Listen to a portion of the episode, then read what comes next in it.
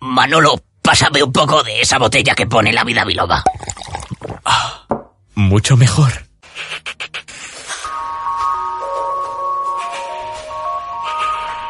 Bueno, pues hoy entramos en nuestras píldoras saludables y hablamos de la proteína de guisante. Hemos dicho que vamos a hablar de la proteína de guisante.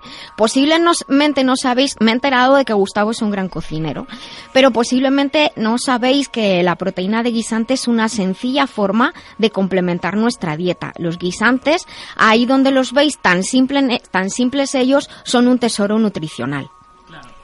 Eh, también son una buena fuente de proteína debido a que su variedad de aminoácidos son excelentes. Sí. Además, su biodiversidad disponibilidad, perdón, es muy interesante. Actualmente existe un preparado pulverizado soluble en el que se ha aislado y concentrado la proteína del guisante hasta en un 90%, de tal forma que permite una absorción y digestión facilísimas.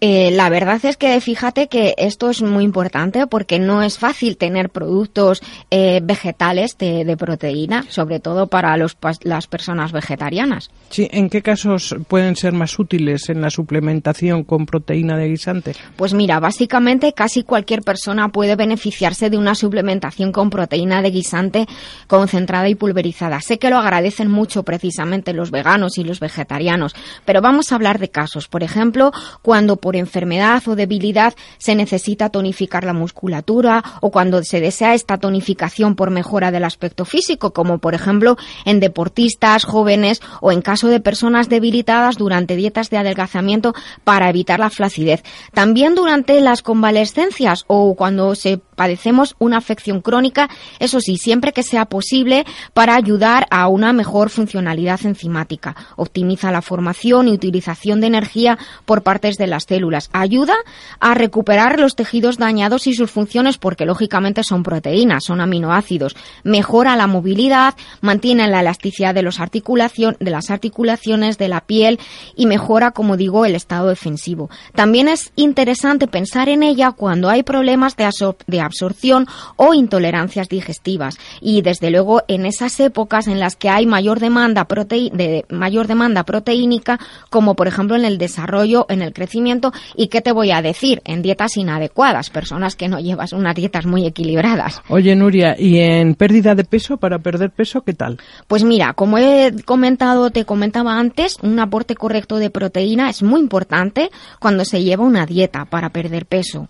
En ocasiones hay personas que deciden con el fin de adelgazar, llevar una dieta rica en alimentos de origen vegetal, pero sin un equilibrio adecuado.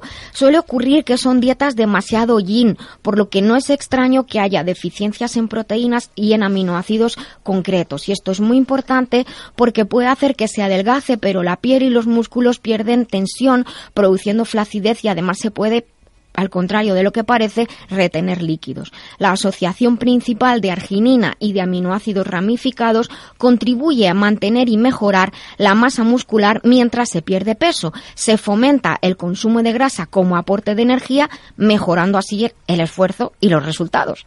Ya. Entonces, el aporte de proteínas de guisante ayuda a tener sensación de saciedad, ¿no?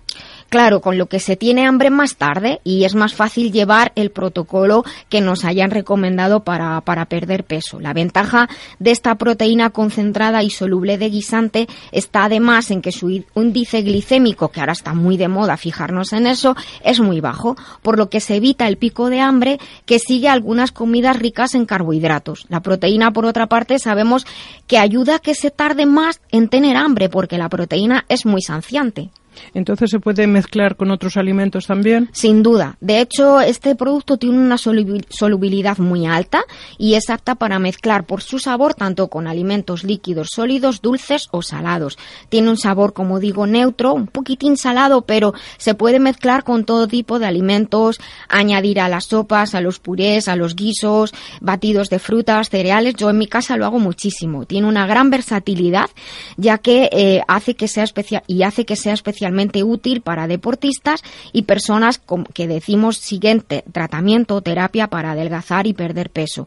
Los estudiantes en épocas de más sobrecarga intelectual y dietas desequilibradas que no comemos nada y en cualquier situación en la que el estrés exige más del cuerpo. Mira, muy importante en ancianos, personas de la tercera edad, personas debilitadas por enfermedades crónicas y en dietas como digo, inadecuadas desde el punto de vista proteico y sensibilidad a proteínas alergizantes. Hay que tener aquí cuidado de todas maneras. Oye, ¿eh? Nuria, ¿y para los diabéticos qué nos puedes contar? Pues mira, aunque los guisantes en general como alimento no son muy bien aceptados por los diabéticos, la proteína en este caso está aislada, por lo tanto es apta para estos casos porque estamos hablando de una proteína que tiene una proporción de purificación muy elevada, prácticamente hemos dicho del 90%. Así que sí que es adecuada para ellos. Ah, pues fenomenal. Venga, qué bonito el tema de hoy.